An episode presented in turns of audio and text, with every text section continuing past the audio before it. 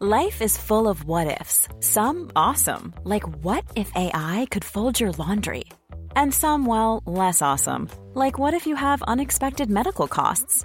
United Healthcare can help get you covered with Health Protector Guard fixed indemnity insurance plans. They supplement your primary plan to help you manage out of pocket costs. No deductibles, no enrollment periods, and especially no more what ifs. Visit uh1.com to find the Health Protector Guard plan for you. Gérald Darmanin désavoué par le tribunal administratif de Paris. La manifestation du mouvement royaliste Action française aura bien lieu ce dimanche. La justice qui a aussi suspendu l'interdiction d'un colloque du mouvement ce samedi.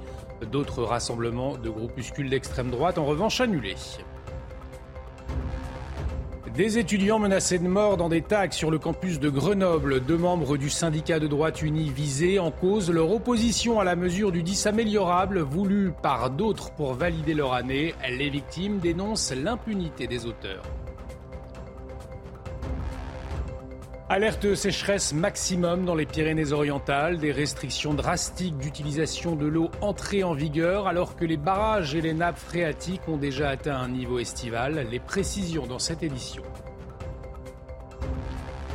Et puis les Français dépensent 100 euros de plus par mois. Les conséquences de l'inflation sur une période de 6 mois, énergie, transport ou encore assurance, cela coûte de plus en plus cher. On le verra.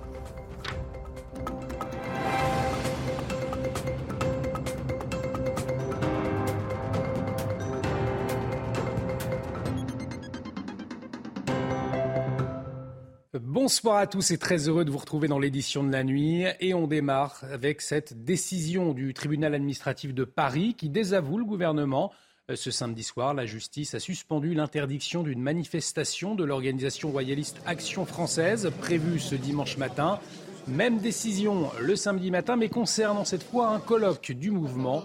Retour sur cette journée à rebondissement avec Sandra Chiombo. En quelques heures ce samedi, la décision de Gérald Darmanin d'interdire les rassemblements d'action française a été désavouée par la justice. La dernière en date, celle du tribunal administratif de Paris, qui a suspendu deux arrêtés pris par la préfecture de police. Ce dimanche, ce sont donc plusieurs rassemblements qui pourront avoir lieu, comme l'hommage à Jeanne d'Arc prévu en début de journée. Selon la justice, organisé depuis plusieurs décennies, cet événement ne constitue pas une incitation à provoquer des troubles à l'ordre public, malgré les tensions sociales En fin de matinée ce samedi, une autre décision préfectorale avait été annulée. Celle-ci visait à interdire un colloque intitulé La France en danger. Il a finalement eu lieu dans l'après-midi sous haute surveillance policière en présence d'environ 350 personnes. Et le tribunal a en revanche rejeté le recours du groupuscule nationaliste d'Ivan Benedetti qui contestait aussi l'interdiction d'un rassemblement au même moment euh, ce dimanche. Autre manifestation interdite, un rassemblement de gilets jaunes, 62 personnes verbalisées pour participation à une manifestation interdite. Et puis vous le voyez sur ces images, la marche de la fierté française organisée par le mouvement Place d'Armes qui regroupe notamment d'anciens militaires. 21 personnes verbalisées place d'Enfer Rochereau à Paris. Au cœur de l'actualité ces derniers jours, l'université française, après la conférence sur l'entrisme islamiste suspendue puis reportée à la Sorbonne, ou encore l'examen en écriture inclusive à Lyon 2, eh bien, ces menaces de mort à l'université de Grenoble. Euh, deux étudiants de l'Uni ont été visés par un tag découvert vendredi sur la façade de l'établissement. Au cœur des tensions, le 10 améliorable voulu par les étudiants auxquels le syndicat de l'Uni s'oppose. Voyez ce sujet de Maxime Lavandier. Un tag qui appelle au meurtre. Découvert vendredi sur la façade de l'université de Grenoble-Alpes, il vise deux membres de l'Union nationale interuniversitaire qui s'opposent à la mesure du 10 améliorable voulue par certains étudiants pour valider leur année. Non, c'est euh, frontalement opposé euh, au 10 améliorable parce qu'on part du principe, on, sait que c'est une mesure qui est anti-méritocratique et une mesure qui amènerait juste à une, une, chute, même pas une baisse, mais une réelle chute du niveau général à l'université. Des menaces et des intimidations récurrentes pour le syndicat et une justice qui, selon eux, n'est pas dissuasive. Il y a un an, par exemple, les Antifa ont agressé euh, plusieurs de nos militants. Euh, une justice qui n'a pas, été, efficace. et qui a condamné les Antifa à seulement 70 heures de travaux d'intérêt général et 1000 euros d'amende. On crée un sentiment d'impunité chez ces militants d'extrême gauche et par la suite, ils ils peuvent se permettre d'aller toujours plus loin et aujourd'hui d'appeler au meurtre, euh, au meurtre de membres de l'UNI. Dans un tweet, l'université de Grenoble condamne avec la plus grande fermeté ces menaces de mort et affirme son attachement sans faille aux valeurs républicaines. De leur côté, les deux personnes visées par les tags ont porté plainte contre X. La sécheresse à présent dans les Pyrénées-Orientales, l'alerte est lancée alors que l'été n'a pas encore commencé. Des restrictions drastiques d'utilisation de l'eau sont entrées en vigueur alors que des barrages et des nappes phréatiques ont déjà atteint un niveau estival. On fait le point sur la situation avec Loïc Roosevelt. Oui, depuis le 10 mai, les Pyrénées-Orientales sont placées en état de crise en raison d'une sécheresse historique du jamais vu depuis 1959. En 12 mois, Météo France a relevé seulement 200 mm de pluie tombée à Perpignan de mai 2022 à mai 2023, l'année la plus sèche depuis l'ouverture de la station météo en 1925. Habituellement, il tombe entre 500 et 600 mm, soit 600 litres d'eau au mètre carré. Des déficits pluviométriques importants de moins 60, moins 65%. En plus, la saison de recharge des nappes phréatiques est terminée depuis euh, fin mars. Le niveau des cours d'eau euh, est encore bas pour certains barrages, notamment également. C'est pour cela que de nombreuses mesures de restriction sur l'usage de l'eau ont été mises en place pour privilégier les usages prioritaires de l'eau. Et Loïc Roosevelt qui nous le disait à l'instant, le problème réside dans les nappes phréatiques qui sont à un niveau très bas. Mais justement, qu'est-ce qu'une nappe phréatique? Comment fonctionne-t-elle? Voyez les explications de Mathieu Devez. Dans certains départements, on ne peut plus arroser son jardin, laver sa voiture ou remplir sa piscine. Des restrictions imposées à cause de nappes phréatiques au plus bas. Il s'agit de réserves d'eau souterraines. Elles se forment lorsque l'eau de pluie traverse le sol, puis descend en suivant les espaces entre le sable et le gravier. Lorsque l'eau passe sous une roche moins perméable, la nappe devient captive. Son niveau est alors bloqué. Mais quand il ne pleut plus, le niveau de la nappe phréatique ne cesse de baisser. L'hiver que nous avons eu est un hiver sec ces niveaux ne sont pas remontés. Il y a même des endroits où les niveaux sont en baisse continue depuis l'année dernière, n'ont pas eu du tout de recharge. Et c'est là la problématique que l'on a parce que souvent, ce sont ces réservoirs souterrains, ces nappes, qui servent pour produire l'eau potable. Alors pour économiser l'eau, il faut prendre des mesures radicales. C'est notamment le cas dans les Pyrénées-Orientales. Le département est placé en crise sécheresse, le plus haut niveau d'alerte que peut émettre la préfecture. Il est donc désormais impossible pour les agriculteurs de prélever l'eau dans les nappes phréatiques. Et face à, la sécheresse, justement dans les Pyrénées-Orientales, le maire de Cléra, Marc Petit, a eu l'idée de recharger la nappe phréatique avec les eaux usées euh, traitées de sa commune. C'est une première en France. Il témoignait ce samedi sur notre antenne dans La Parole aux Français. Nous avons euh, décidé d'utiliser l'utilisation des rejets de la, station d'épuration de Clara pour arroser l'ensemble des espaces verts. Après, nous avons aussi bien sûr les nettoyages des voiries. Le nettoyage des voiries se fait aussi aujourd'hui actuellement avec de l'eau potable. Et on a bien sûr aussi, on aimerait bien utiliser pour utiliser cette eau pour lutter contre les incendies afin que les services du SDIS puissent remplir leurs camions avec cette eau qui est là, euh, qui est à la portée. Autre préoccupation majeure des Français, l'inflation. Et selon une étude CSA pour les furets, eh bien, les ménages dépensent 100 euros de plus qu'il y a six mois. Alors quels sont les postes à dépenses les plus touchés? Voyez ces précisions de Mathilde Ibanez et de Jules Bedeau. Aucun Français n'y échappe et pourtant les frais quotidiens ont augmenté de 100 euros. En moyenne, un ménage dépense 1195 euros par rapport à octobre 2022, soit une augmentation de 9%. Parmi les postes de dépenses, les plus touchés par cette hausse, l'énergie, les transports, mais également les assurances sortent du lot. Par exemple, l'électricité passe de 97 euros à 103 euros, le gaz de 97 euros à 110 euros, l'assurance habitation, elle, passe de 61 euros à 70 euros, ou encore les mutuelles santé de 98 euros à 104 euros par mois. Certains ménages sont donc obligés de se serrer la ceinture. Se priver de certaines choses sans, excès, mais bon, euh, limiter certains achats. Si on doit partir en vacances, mais on trouve que bon, sur ce mois-ci, on n'a pas assez d'argent, bon, on ne fait pas, quoi, c'est tout. On, limite, on regarde de très très près. Quoi. On compare les prix dans d'autres magasins, donc on, prend ce qui est moins cher, hein, bien bien et puis pour essayer de mettre l'argent au côté, mais bon, jusqu'à maintenant, je n'arrive pas. Pour les ménages les plus précaires, ces dépenses contraintes représentent 86% de leurs revenus. Impossible donc de mettre de l'argent de côté.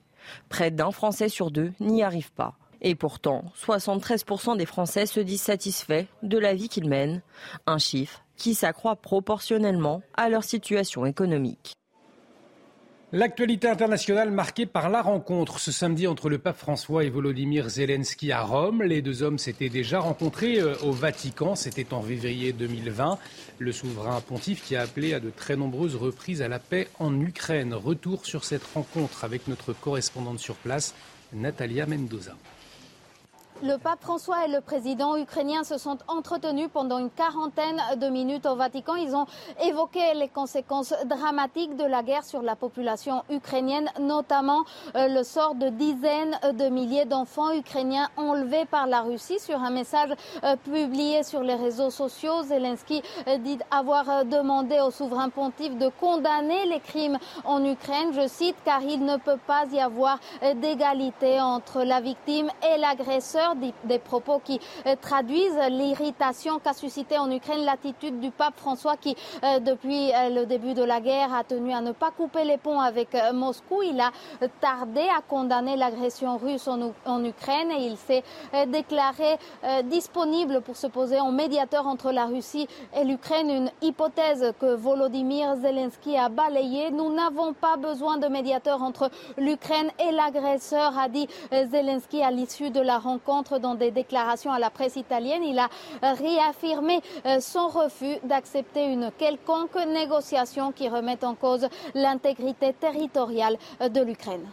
Le président ukrainien Volodymyr Zelensky qui sera ce dimanche en Allemagne. Ce déplacement intervient alors que le gouvernement allemand vient d'annoncer de nouvelles livraisons d'armes à Kiev pour une valeur de 2 milliards 7 euros, incluant des chars, des blindés, des drones et des systèmes de défense anti-aérienne. Actualité internationale toujours avec l'élection présidentielle ce dimanche en Turquie. Et pour la première fois depuis 20 ans, le président sortant, Recep Tayyip Erdogan, est menacé dans les sondages par le candidat de l'opposition. Voyez les précisions avec notre correspondante sur place, Shona Batacharouet. Pour les 64 millions d'électeurs turcs, le choix est clair, le changement ou la continuité. Le changement, c'est l'opposition qu'il incarne avec un homme, Kemal Kilicdaroglu, candidat unique d'une opposition enfin réunie et qui promet une Turquie plus respectueuse des droits de l'homme, de l'état de droit, une Turquie plus démocratique. La continuité, c'est Recep Tayyip Erdogan qui dirige le pays depuis plus de 20 ans et dont le pouvoir est devenu de plus en plus autoritaire, voire autocratique au fil du temps. L'économie reste la préoccupation majeure des Turcs qui s'appauvrissent. L'opposition promet une distribution plus équitable des richesses et la fin du clientélisme. Erdogan, lui, a déplacé le débat sur la défense des valeurs, la défense de l'islam, de la famille, la lutte contre ce qu'il appelle la propagande LGBT. Comme un symbole, à la veille des élections, le président candidat prie à Sainte-Sophie, la basilique qu'il a reconvertie en mosquée, tandis que son rival se recueille sur le tombeau d'Atatürk, le fondateur de la République turque moderne et laïque. Retour en France avec ce projet de rénovation qui prévoit de réaménager les abords de la cathédrale Notre-Dame de Paris avec la restauration euh, des squares, un projet auquel certains riverains eh bien, s'opposent, euh, soucieux de préserver à l'identique les secoirs. Sujet de Maxime Lavandier et Antoine Durand. C'est un projet qui divise les habitants du quartier. Avec la rénovation des abords de Notre-Dame, la mairie souhaite ouvrir les jardins des squares Jean 23 et de l'île de France et retirer les grilles datant de 1840. Le square serait alors accessible 24 heures sur 24, ce qui pour Raymond, habitant du quartier depuis 36 ans, pourrait détériorer les jardins. Je crains que des jardins, des jardins publics comme ceci, à cet endroit-là, qui réunit beaucoup de monde, ne deviennent vite euh, une poubelle. Un avis que ne partagent pas les commerçants du quartier ou les plus jeunes, qui voient d'un bon oeil cet aménagement. L'aspect commercial dans les journées, euh, on va pas se mentir, je pense que ça serait euh, une bonne chose pour nous. Moi, en tant que jeune, bah, je peux que être pour ça. Je serais le premier à venir ici et à profiter de, à profiter de l'esplanade comme ça. Euh, voilà. Mais c'est sûr que je ne sais pas si ça marcherait à Paris parce que le respect il est un peu différent qu'au Canada. Consulté en février dernier, les riverains s'étaient pourtant prononcés en faveur d'une restauration à l'identique de ce patrimoine. Ces derniers ont d'ailleurs lancé une pétition qui a pour le moment recueilli plus de 45 000 signatures. La Commission nationale de l'architecture et du patrimoine a donné un avis positif ce jeudi sur le projet proposé, mais réclame cependant le maintien des grilles de fermeture autour des squares. Direction la Bretagne à présent avec cette décision de justice tombée jeudi au tribunal de Saint-Brieuc. Un expert indépendant est chargé de mesurer l'odeur et le bruit rejeté par une crêperie d'Erquy qui indispose leurs voisins. Ce dernier a lancé une procédure en justice malgré les 170 000 euros de travaux réalisés par les propriétaires de la crêperie. Vous voyez ce reportage, Mickaël Chailloux. D'un côté la crêperie, de l'autre le voisin qui se plaint des odeurs de crêpes et du bruit. Au milieu un expert qui a un an pour mesurer tout cela pour qu'enfin la justice tranche. L'affaire amuse beaucoup les clients. Une crêperie en Bretagne, ça sent la crêpe. Et encore que je sens, je sens, euh, je ressens rien du tout peut-être un petit air euh, de voisin un petit peu concon. En Bretagne, alors s'il n'y a pas de crêpes en Bretagne, qu'est-ce qu'on fait? Après, on va interdire les vagues, ça fait du bruit. Les galets qui roulent, c'est dégoûtant. Les bulots qui crient, hein, les bulots qui crient. Les propriétaires ont effectué 170 000 euros de travaux, dont 20 000 uniquement pour cette hotte ultra silencieuse. Vous entendez? Donc euh, voilà, c'est ce bruit qui qui gêne notre voisin en fait en conflit avec leurs voisins depuis quasiment leur installation en 2019. Le couple de crépiers espère que l'affaire sera réglée avec le résultat de l'expertise, mais le moral est touché. C'est peut-être la dernière affaire qu'on aura parce que en fait ça ça nous dégoûte pas du métier mais ça ça nous fait prendre du recul. On travaille et on est quand même puni par la justice parce qu'on travaille et on trouve ça dur quelque part à ce qui nous arrive. L'expert qui a du flair doit rendre son rapport avant le 15 mai 2024. C'est le voisin qui prend en charge le coût de l'expertise dans les 5000 euros à vue de nez. Se plaindre de l'odeur des crêpes en Bretagne, effectivement, cela interroge. Euh, en tout cas, selon la chaîne américaine CNN, eh bien, la cuisine française n'est pas la meilleure du monde. D'après son palmarès, l'Italie arrive en première position, suivie de la Chine et de la France, seulement troisième. Un classement, bien évidemment, très subjectif.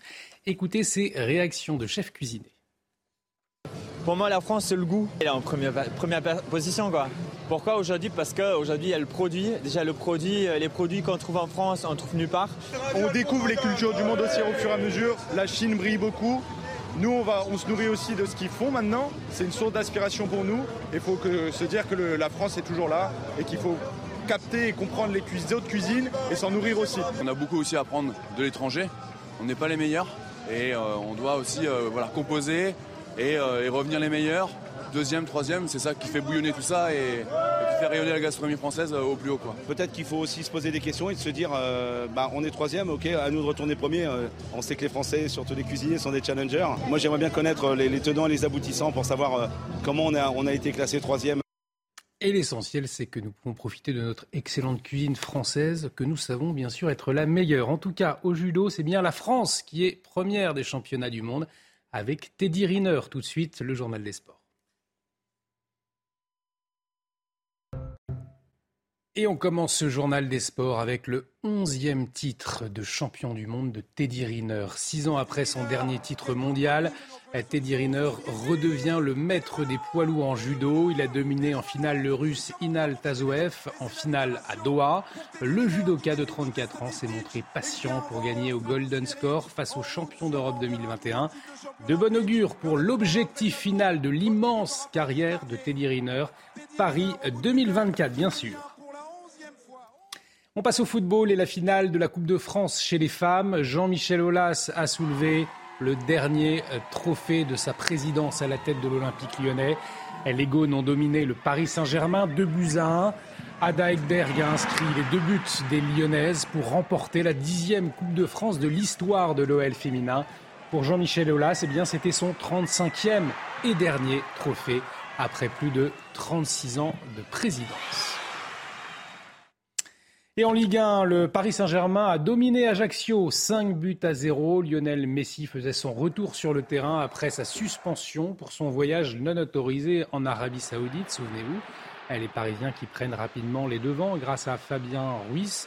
Kylian Mbappé a profité de la démonstration des siens pour inscrire un doublé ce qui porte son total à 26 buts en championnat. Le PSG qui reprend 6 points d'avance sur son dauphin Lançois et se rapproche de son 11e titre de champion de France. Ajaccio est officiellement relégué en Ligue 2. Euh, du rugby maintenant avec euh, l'exploit de Perpignan face au Stade toulousain. Les Catalans ont su prendre le meilleur sur le leader du top 14 avec une victoire 26 à 21. Cette victoire de prestige offre à l'USAP les moyens d'échapper à une descente directe en Pro D2. Un succès qui pourrait condamner Brive à la Pro D2. Toulouse, d'ores et déjà qualifié pour les demi-finales du top 14, avait largement fait tourner. On va écouter Kéliane Galtier, le troisième ligne, centre de Perpignan. On n'avait pas le choix. On n'avait pas le choix. Il fallait gagner. Euh, face à Toulouse, euh, c'est jamais chose aisée. Peu importe, euh, peu importe qui vienne. Mais c'est ce que j'ai dit aux gars. On est une belle équipe. La MotoGP est en France ce week-end. L'Espagnol Jorge Martin a remporté ce samedi au Mans la course sprint du Grand Prix de France. Les deux pilotes français espéraient un, tout autre samedi pour satisfaire euh, des tribunes bondées. Zarco sur sa Dugatti Pramac se classe sixième du sprint en limitant la casse. Et pour Fabio Quartararo, la saison cauchemardesque continue avec une chute au dixième tour. On la voit, on va écouter euh, le champion du monde 2021 qui revient sur sa déception, bien sûr. J'ai tout essayé. Voilà, malheureusement, ça n'a pas été euh, ce que j'attendais. La, vitesse était là, mais, voilà, j'ai essayé de, pousser un petit peu plus mes limites. Euh, le même problème sur l'avant où j'arrive pas vraiment à, voilà, freiner comme d'habitude. J'essaye, on verra, on verra ce qui se passe, mais, mais voilà. Euh, malheureusement, ça s'est passé comme ça. Il va falloir et restez avec nous sur CNews dans un instant. Nous revenons sur une journée euh, de samedi pleine de rebondissements. Le tribunal administratif de Paris a finalement autorisé un colloque et une manifestation du mouvement royaliste Action française euh, que voulait interdire Gérald Darmanin. Restez avec nous, on y revient dans un instant. Retrouvez tous nos programmes et plus sur cnews.fr.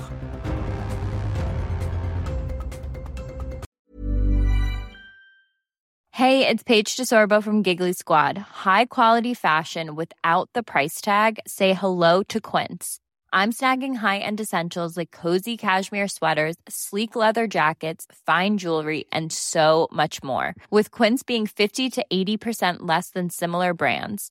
And they partner with factories that prioritize safe, ethical, and responsible manufacturing. I love that. Luxury quality within reach. Go to quince.com slash style to get free shipping and 365 day returns on your next order. Quince.com slash style.